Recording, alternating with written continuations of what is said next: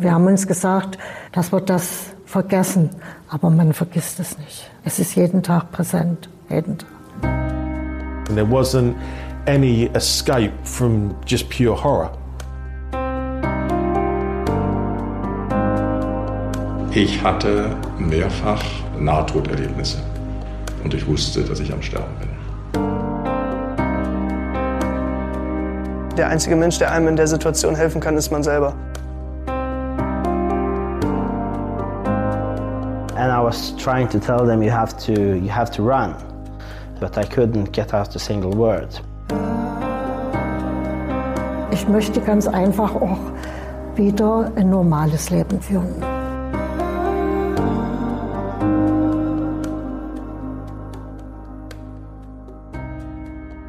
Nach einem Terroranschlag ist für die Menschen, die überlebt haben, nichts mehr wie es vorher war. Sie sind Unschuldige, sie waren zufällig zur falschen Zeit am falschen Ort. Dieser Podcast erzählt von acht Überlebenden. Sie kommen aus Deutschland, Frankreich, Großbritannien, Norwegen und Spanien.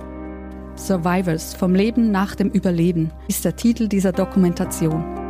Ich bin Monika Fischer, Fotografin der titelgebenden Sternserie. Und dies ist die Geschichte von Raquel Gomez.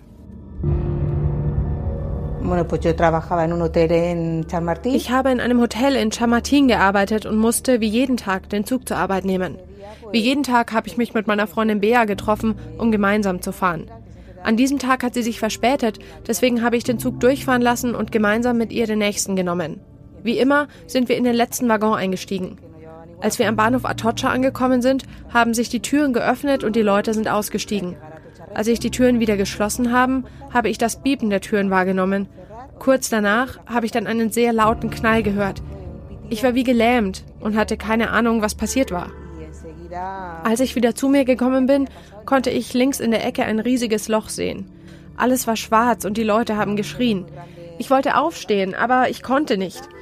Ich habe gerufen, dass mich da jemand rausholen soll. Dann hat man mich aus dem Zug gebracht und auf den Bahnsteig gelegt. Erst als ich aufstehen wollte, habe ich bemerkt, dass mir mein linkes Bein fehlt. Es hieß, dass ich mir keine Sorgen machen müsse und dass wir da rauskommen würden. Dann habe ich gehört, wie die Leute geschrien haben, lasst uns von hier abhauen, es wird eine weitere Bombe hochgehen.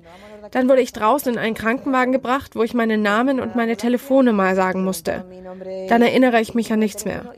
Erst wieder, als ich im Krankenhaus aufgewacht bin. Deshalb kann ich nichts weiter von diesem Tag berichten. Donnerstag, 11. März 2004. Am frühen Morgen explodieren fast zeitgleich zehn Bomben in insgesamt vier eng besetzten Pendlerzügen, die ins Zentrum der spanischen Hauptstadt Madrid unterwegs sind. Drei weitere Sprengsätze, die in Reisetaschen versteckt sind, detonieren nicht und können von Sicherheitskräften unschädlich gemacht werden. 191 Menschen sterben bei den Anschlägen, mehr als 1800 werden verletzt. Wir sind das Fotografenteam Praschler Fischer, Matthias Praschler und Monika Fischer und haben für diese Geschichte viel recherchiert, Überlebende von Terrorattacken in Europa. Madrid war natürlich sehr wichtig, weil das der erste Terroranschlag in Europa nach 9-11 war und erst noch mit sehr vielen Toten und Überlebenden. Und so haben wir recherchiert, welche Überlebenden gibt es in Madrid. Da sind wir schnell auf Raquel gekommen. Wir haben sie gefunden über eine Opferorganisation. Es gibt verschiedene Opferorganisationen nach Madrid. Onze Emme nennen sie es. Raquel war so nett und hat zugestimmt. Das ist ja nicht selbstverständlich. Es ist sehr schwierig für die Überlebenden auch darüber zu sprechen oft. So haben wir sie dann in Madrid getroffen. Sie ist netterweise zu uns ins Zentrum von Madrid gekommen. Wir haben da eine Wohnung gemietet, wo wir das Studio, das Fotostudio aufgebaut haben und auch das Interview gemacht haben. Ich habe gelesen, dass du auf dem Weg zur Arbeit jemanden getroffen hättest, der dir angeboten hat, dich mitzunehmen. Ja, das war meine Nachbarin. Sie hatte mir die Arbeit im Hotel besorgt und an dem Tag habe ich sie unten an der Haustür getroffen. Sie hat gefragt, ob sie mich zur Arbeit mitnehmen soll. Aber ich habe abgelehnt, weil ich ja mit meiner Freundin Bea verabredet war, die genau wie ich im Hotel gearbeitet hat. Es muss einfach Schicksal gewesen sein. Wenn meine Nachbarin mich mitgenommen hätte oder wenn Bea nicht so spät gekommen wäre und wir einen Zug früher genommen hätten, wäre mir nichts passiert. Vielleicht bin ich deshalb so gefasst, weil es irgendwie vom Schicksal vorherbestimmt war, dass mir etwas passieren sollte. Gab es keinen Tag, an dem du bereut hast, nicht in das Auto der Nachbarin gestiegen zu sein? Klar, an einigen Tagen denkt man, wenn du jetzt noch dein Bein hättest, könntest du die Dinge so wie früher machen. Aber das Schicksal wollte es so. Es war vorbestimmt.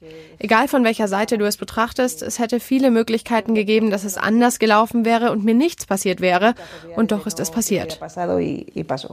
Als du im Krankenhaus wieder zu Bewusstsein gekommen bist, ist dir da klar gewesen, was mit dir passiert war? Eh, ich wusste, dass mir ein Bein fehlt, weil ich das ja schon auf dem Bahnsteig bemerkt hatte. Als ich im Krankenhaus zu mir kam, musste ich natürlich sofort weinen, weil mir die Bombe mein ganzes Gesicht verbrannt hatte. Ich hatte keine Augenbrauen mehr, keine Wimpern. Das ganze Gesicht war verbrannt. Ich hatte keine Haare mehr. In dem Moment habe ich mehr wegen der Haare geweint als wegen des Beines, weil ich davon ja schon wusste. Dann habe ich noch gesehen, dass auch das rechte Bein stark verletzt war. Und noch andere Dinge, wie meine Lunge. Wegen meiner Lunge bin ich ja ins Koma gefallen. Im Krankenhaus fällt dir natürlich alles auf, was mit dir los ist. Aber ich habe es echt gut aufgenommen. Meine Familie und meine Freunde waren auch überrascht darüber, wie gut ich es aufgenommen habe. Wir haben Raquel vor dem Studio getroffen. Sie ist aus dem Taxi ausgestiegen. Eine junge Frau, hübsch gekleidet, große braune Augen. Durch ihre Bewegungseinschränkung merkt man, sie kann keinen Sport mehr machen und hatte auch Mühe, aus dem Taxi rauszukommen. Mit der Prothese dann die paar Stufen raufzukommen, wo wir sie dann fotografiert haben im Fotostudio. Raquel als typische Madrilenin hat so eine raue Stimme und wirkt auch kräftig und energetisch und so hat sie auch davon berichtet. Es hatte nicht diese Schwere. Erst als wir sie später gefragt haben, was sie vermisst, sind die Emotionen rausgekommen. Man merkt, sie hat sich sicher gut vorbereitet auf dieses Interview, auf den Porträtshoot und wollte es auch machen. Sie war bereit dazu, darüber zu sprechen. Was sind die bleibenden körperlichen Schäden? Naja, ab oberhalb des Knies fehlt mir das linke Bein. Durch die Verletzung am Ellennerv ist mein Finger betroffen, der absteht und ich fühle kaum noch etwas darin. Und an meinem rechten Bein fehlt an einigen Stellen Fleisch. Es tut sehr weh und schwillt oft an. Die Ärzte haben mir dann noch gesagt, dass ich lernen müsse, mit der Tatsache umzugehen, dass meine Verletzungen mit der Zeit weitere Folgen nach sich ziehen werden. Zum Beispiel muss ich immer Krücken benutzen, wenn ich die Prothese abnehme. Dadurch ist mein ganzer Rücken verspannt. Aber was soll's? Dann brauche ich Masseure und muss nach vorne schauen.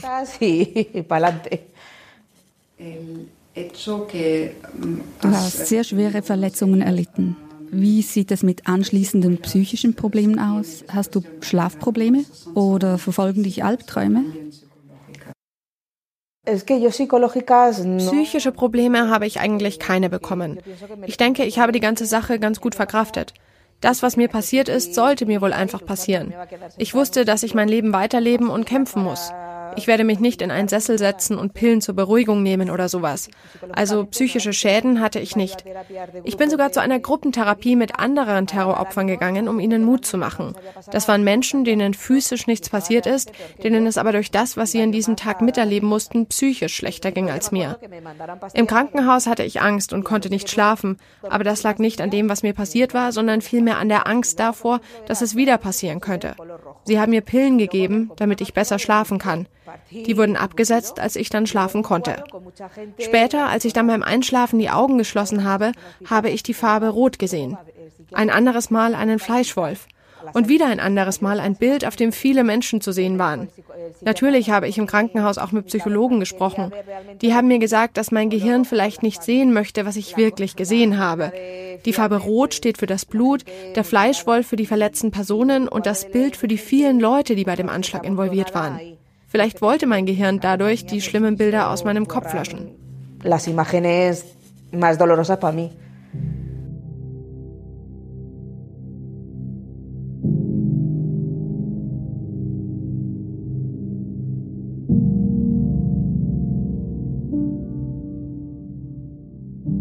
Bist du seither wieder mal mit dem Zug gefahren? No. Eh, Nein. Seit dem Anschlag bin ich nur einmal Zug gefahren, und zwar mit dem Hochgeschwindigkeitszug nach Valencia. Aber in einem normalen Zug nicht. Außerdem hat mir eine Psychologin gesagt, dass es keinen Grund dafür gäbe, wenn keine Notwendigkeit dazu besteht und es mir dabei schlecht gehen würde. Deshalb habe ich es seitdem auch nicht gemacht. Bus und U-Bahn bin ich gefahren, aber Zug nicht. Schon am Tag des Anschlags finden Ermittler erste Hinweise, die auf islamistische Terroristen als Täter deuten. Trotzdem macht die konservative Regierung von Premierminister José María Aznar die baskische Untergrundorganisation ETA verantwortlich, die seit den 1960er Jahren eine Vielzahl von Sprengstoffattentaten mit mehreren hundert Todesopfern verübt hat. Die Regierung bleibt zunächst bei dieser Linie, obwohl sich die Hinweise auf einen islamistischen Hintergrund weiter verdichten. Der Grund? Drei Tage nach den Anschlägen Anschlägen stehen Parlamentswahlen an. Ein zentrales Thema im Wahlkampf ist die spanische Beteiligung am Irakkrieg. Aznar hat gegen den Willen der Mehrheit der Bevölkerung im Vorjahr 1300 Soldaten an der Seite der US-Armee in den Irak entsandt.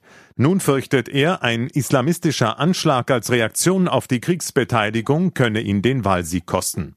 Die Informationspolitik der Regierung löst landesweit Proteste aus. Vor den Wahlen wollen wir die Wahrheit, skandieren die Menschen. Oppositionsführer José Luis Zapatero von den spanischen Sozialisten verspricht im Falle eines Wahlsiegs den sofortigen Truppenabzug.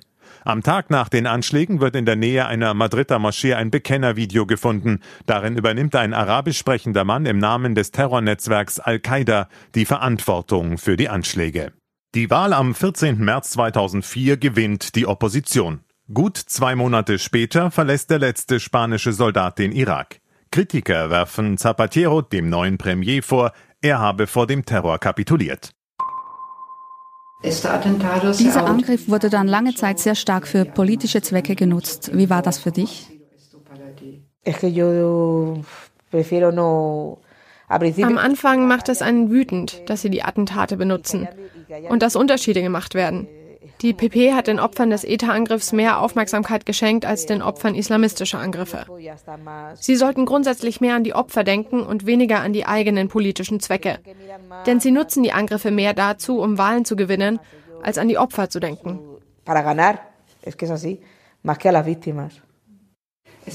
Hat dieser Terroranschlag deine Einstellung zur Politik verändert? Mm, la política me resulta igual siempre, que miran para ellos. Ich denke immer das Gleiche über die Politiker. Sie achten nur auf sich selbst, nicht auf die Bevölkerung, was sie uns alles gestohlen haben.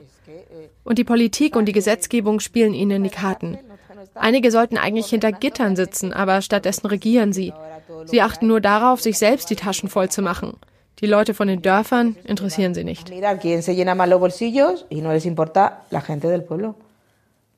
Eh, Glaubst du, dass die Politik genug für die Opfer getan hat? In Spanien erhielten die Opfer ja Entschädigungen. Hätten sie mehr tun sollen?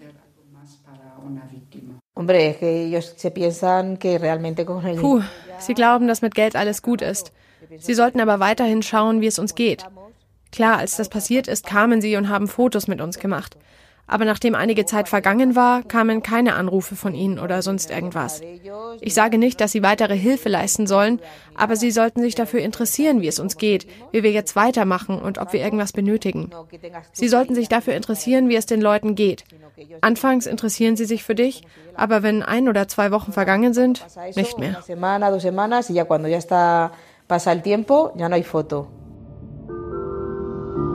Der Anschlag in Madrid war prägend und ist es auch immer noch. 9-11 war noch in den USA, eher weiter weg. Es hat aber alle betroffen. Alles hat sich verändert seither. Und mit 11M, mit diesem Anschlag in Madrid, ist der islamistisch geprägte Terror nach Europa gekommen. Es hatte sehr viele Tote, sehr viele Verletzte. Es ist das Schlimmste, wenn, wenn es um Zahlen geht, seither auch in Europa. Und in Madrid, in ganz Spanien, ist das auch ein prägender Moment in der Geschichte, dass der Terror, Sie kennen es ja von der ETA, aber das islamistische Terror in Spanien angekommen ist. Und das hat nicht nur das Leben von Raquel verändert. Jeder weiß in Spanien, wo er war, als dieser Terroranschlag passiert ist. Después del atentado, welcher Moment nach dem Terroranschlag hat dich am meisten heruntergezogen? Hm, solche Momente habe ich nicht. Klar, es gibt solche Tage, an denen man aufsteht und erstmal weinen muss. Das kann ich nicht abstreiten. Aber so einen richtig komplett negativen und traurigen Tag hatte ich bisher nicht. Erinnerst du dich an den erstenAg, an dem du nach den Anschlägen wieder so richtig glücklich warst? der für dich bewiesen hat, dass es sich lohnt zu leben? Die Geburt meines Sohnes.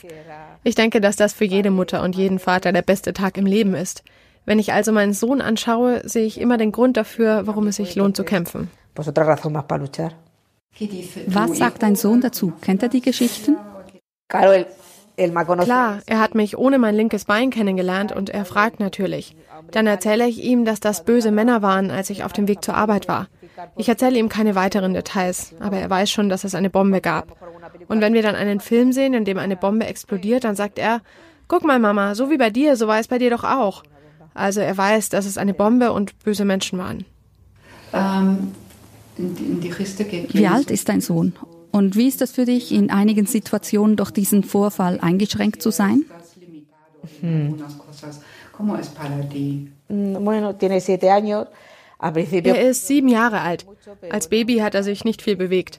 Mein Mann und andere Menschen helfen mir. Wenn ich meinem Sohn nicht nachlaufen kann, dann machen das mein Mann oder meine Freunde.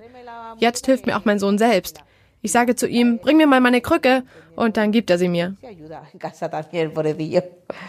Durch die schweren Verletzungen von Raquel gibt es sicher ein Vorher und Nachher. Vor dem Anschlag und nach dem Anschlag. Sie hat aber auch ihren Mann kurz nach dem Anschlag erst kennen und lieben gelernt. Und sie haben auch ein Kind zusammen. Das hat das Leben sicher auch noch weiter verändert, dass dieses Leben danach so etwas Schönes gebracht hat. Der Junge hat sicher sehr viel Energie und hält sie auf Trab. Sicher merkt sie aber auch, dass es ohne die Behinderung viel einfacher wäre, mit ihm mitzuhalten. Was waren die Folgen des Anschlags für deine berufliche Laufbahn? Nach dem Attentat konnte ich nicht mehr als Zimmermädchen im Hotel eingesetzt werden. Deshalb habe ich einen Computerkurs besucht, um dort weiterhin arbeiten zu können. Als ich es dann nicht mehr geschafft habe, in die U-Bahn oder in den Bus zu steigen, haben sie mich freigestellt. Durch meine Verletzungen kann ich auch keine festen Arbeitszeiten mehr einhalten. An manchen Tagen schaffe ich es, mir meine Prothese anzuziehen, an anderen aber auch nicht. Und klar, alle drei oder vier Tage muss ich zum Arzt. Daher kann ich in keinen Dienstplan eingesetzt werden und sie haben mich freigestellt. Deshalb habe ich jetzt keine Arbeit mehr.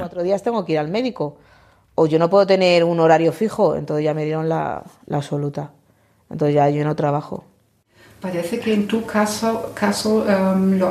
Es scheint, dass du sowohl psychisch als auch physisch gut mit den großen Verletzungen zurechtgekommen bist. Woher kommt das?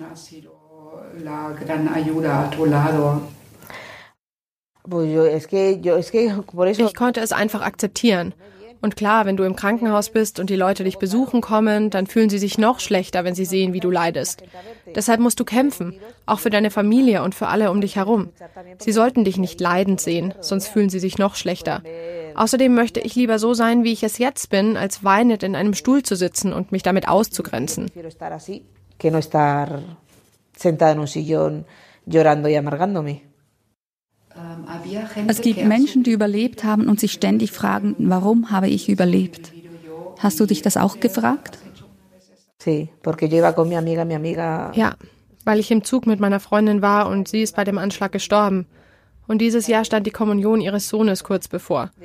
Und klar, da habe ich mich gefragt, scheiße, warum lebe ich, die keine Kinder und keinen Mann hat, weiter und sie, die einen Sohn hat, der dieses Jahr die Kommunion erhält, muss sterben. Aber so ist es.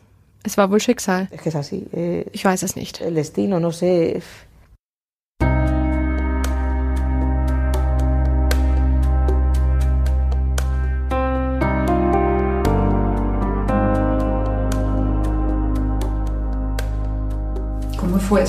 Hast du sofort bemerkt, dass sie tot ist? Wie war dieser Moment?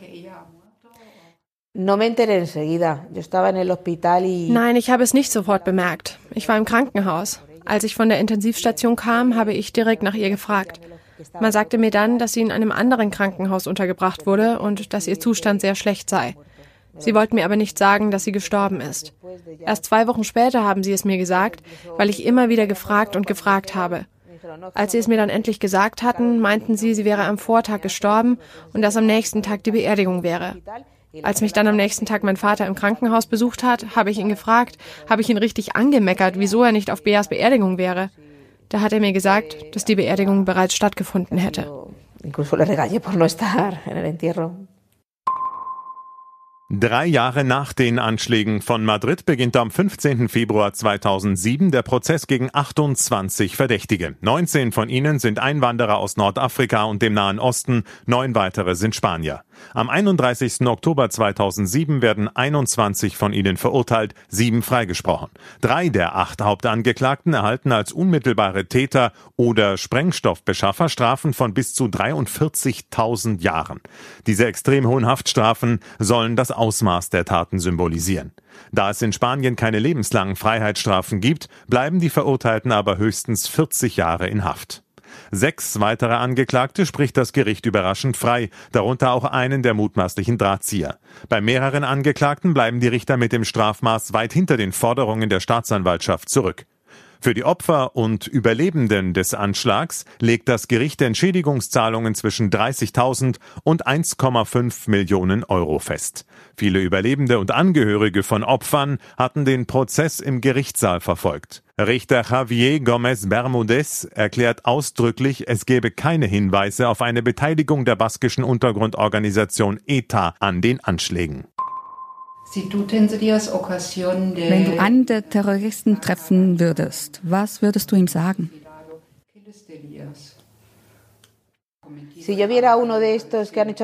Während des Gerichtsverfahrens bin ich einen Tag hingegangen. Und klar, man fühlt Wut, weil einen diese Typen anschauen und auslachen. Und die Strafe, die sie bekommen haben, kommt mir sehr ungerecht vor. Es gab wohl nicht genügend Beweise, was weiß ich. Aber du siehst sie halt an und fühlst dich echt machtlos. Aber du tust ihnen nichts an. Ich wünsche ihnen auch nicht den Tod oder schlimme Verletzungen. Aber wenn ihr meinen Vater fragen würdet, könnte er sich nicht zusammenreißen. Aber ich war einfach nur wütend, dass die mich anschauen und auslachen. Warum bist du überhaupt hingegangen?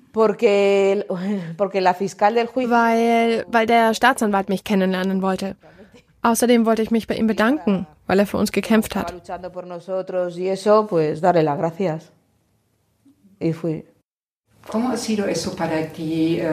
Wie war es für dich, die Attentäter hinter dem Sicherheitsglas zu sehen?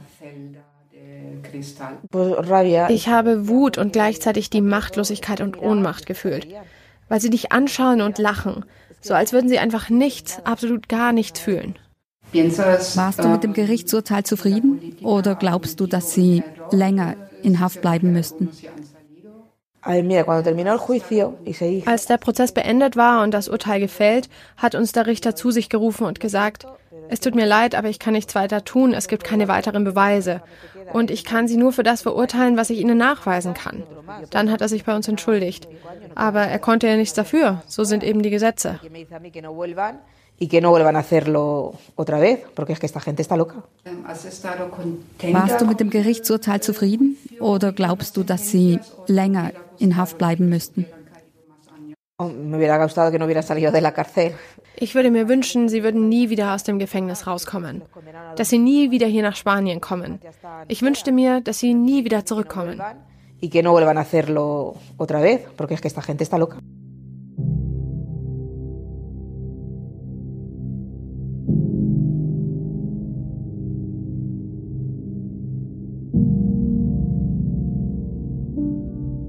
Wie verbringst du den Jahrestag? Anfangs bin ich jedes Jahr zu den Gedenkfeiern gegangen, aber jetzt bleibe ich zu Hause, als wäre es ein ganz normaler Tag. Ich muss mein Kind fertig machen und zur Schule bringen. So ist es. Du musst deine Sachen normal erledigen.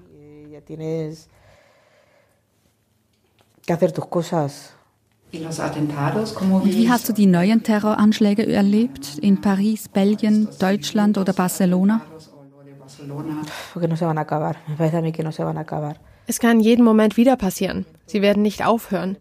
Diese Leute sind einfach verrückt. Ihnen sind alle gleichgültig. Wenn sie sich nicht einmal selbst etwas bedeuten, sich selbst töten, wie sollen wir ihnen dann etwas bedeuten? ¿Cómo le vamos a importar nosotros? ¿Qué debería hacer el was sollte der Staat tun? No sé. Yo qué sé, porque es que, es que con ellos no se puede negociar. Das weiß ich nicht. Das Problem ist, dass du mit diesen Leuten nicht verhandeln kannst. Die sind verrückt. Die sind einfach verrückt. Das Einzige, was sie können, ist, anderen zu schaden. Und eine Person, die nur das Ziel hat, anderen zu schaden, die wird sich nicht ändern. Macht dir dieser Gedanke Angst, dass sie sich nicht ändern werden? Eh, naja, Ich habe Angst um meinen Sohn und um die ganzen Leute. Denn es hört ja nicht auf. Es geht immer weiter. Es vergeht kein Jahr, es vergehen keine Monate, in denen nichts passiert. Zuerst war es die Bombe, dann Lieferwagen und jetzt Messerattacken. Sie suchen nur nach einem Weg, um Schaden anzurichten. Sie werden weitere Wege finden, um Leute zu verletzen.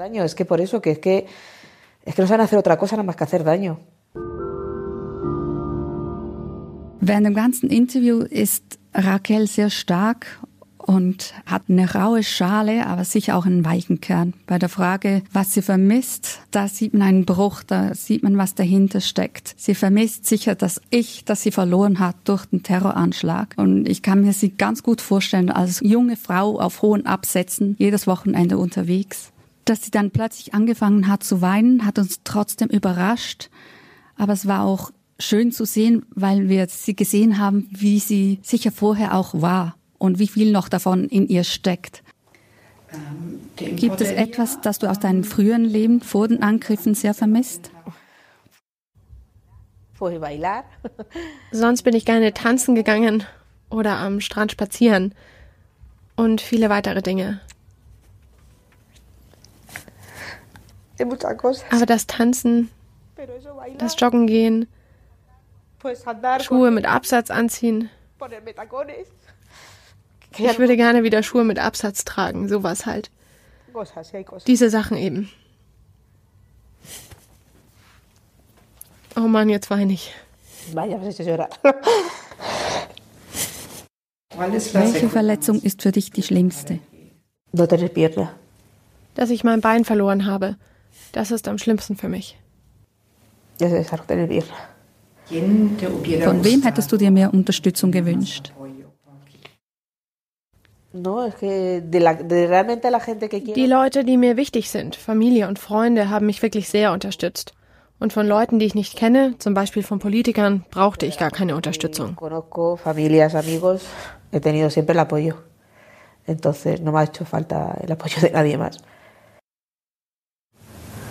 Gibt es Erinnerungen, die immer noch wehtun? Dass ich meine Freundin verloren habe, klar und dass ich vieles nicht mehr so machen kann wie vorher. Aber ansonsten nichts weiter.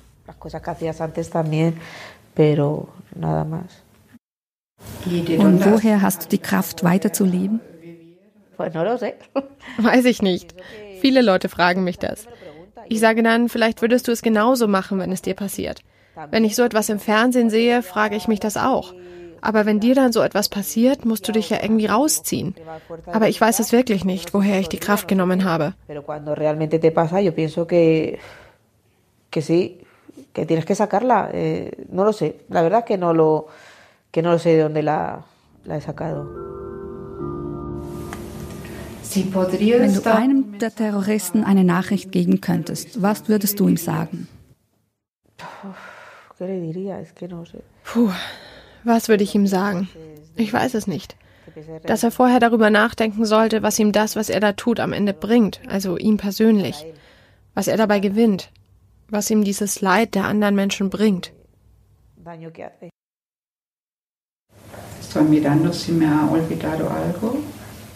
Was sollte die Gesellschaft aus deinen Erfahrungen lernen? Wie sollte die Gesellschaft mit Terror umgehen?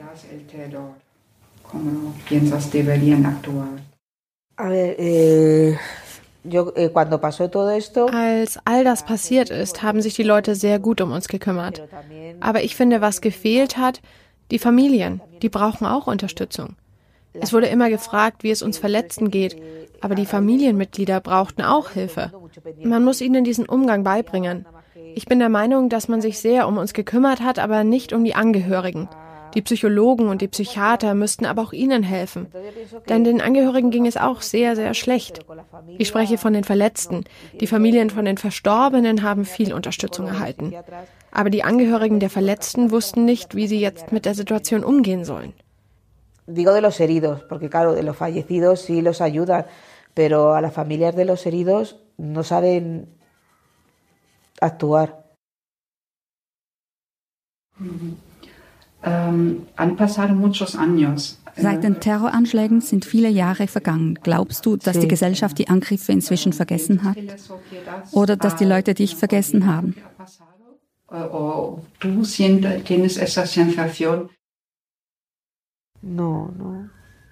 Nein, nein. Sie werden sich immer daran erinnern, weil es so schrecklich war.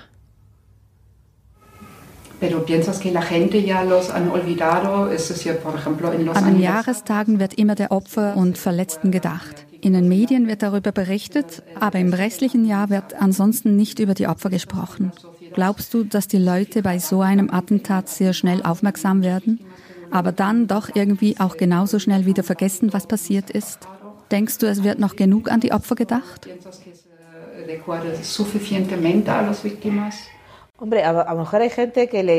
Puh, es gibt bestimmt Menschen, die möchten, dass man sich immer an sie erinnert. Ich bin aber nicht so. Ich möchte nicht, dass die Leute sich an mich erinnern als Opfer des Angriffs. Es gefällt mir nicht, dass sie sagen, schau mal, sie ist von On the M. Das mag ich nicht. Ich möchte ganz normal herumlaufen und sagen, ich bin Raquel und nicht wie ein Opfer eines Attentats. Es gibt bestimmt Leute, die das wollen. Jeder kann das so sehen, wie er möchte. An den Jahrestagen, okay. Aber ansonsten möchte ich, dass sie sich nicht nur wegen On the M an mich erinnern. 11M. Für uns war es inspirierend zu sehen, wie alle, die wir getroffen haben für dieses Projekt, ihr Leben wieder selber in die Hand genommen haben. Sie haben einen langen Prozess hinter sich, physisch wieder gesund zu werden, aber auch mit den psychischen Folgen umzugehen. Und auch Raquel will nicht mehr das Opfer sein, sie will Raquel sein, die Mutter, die lebensfrohe. Und genau so haben wir sie auch erlebt. Ihre Energie ist da, sie strömt Lebensfreude aus. Sie weiß, was sie verloren hat und es gibt keinen Tag, an dem sie nicht daran denkt, wahrscheinlich, wie war es vorher. Aber es gibt ein Jetzt und es gibt die Zukunft und sie lässt sich das nicht von irgendwelchen Fanatikern einschränken. Für das Projekt haben wir 15 Überlebende treffen dürfen, die bereit waren, ihre Geschichte zu teilen. Und das Schönste war dabei zu sehen, dass sie alle wieder zurückgefunden haben in ihr Leben. Ein neues Leben, das hat sich alles verändert durch diese Terroranschläge für sie. Aber alle haben die Kraft gefunden, wieder Lebensfreude zu finden und ein neues Leben anzufangen. Wir haben alle in verschiedenen Phasen der Verarbeitung getroffen. Mal war es ein Jahr nach dem Anschlag, dann waren es mal 15 Jahre. Es sind verschiedene Phasen. Alle waren traumatisiert, das bleibt. Das geht kaum weg, aber sie gehen verschieden damit um, individuell. Es gibt Leute, die es verdrängen, andere gehen offensiv damit um. Aber es ist schön zu sehen, wie alle das Positive dran sehen und auch anderen viel Kraft geben können. Eines, das uns auch ganz bewusst geworden ist, dass durch so einen Terroranschlag nicht nur die Verletzten betroffen sind, sondern auch die Familienmitglieder und Freunde. Man gedenkt immer der Toten, aber am Schluss sind es die Verletzten und ihre Angehörigen, die am meisten leiden.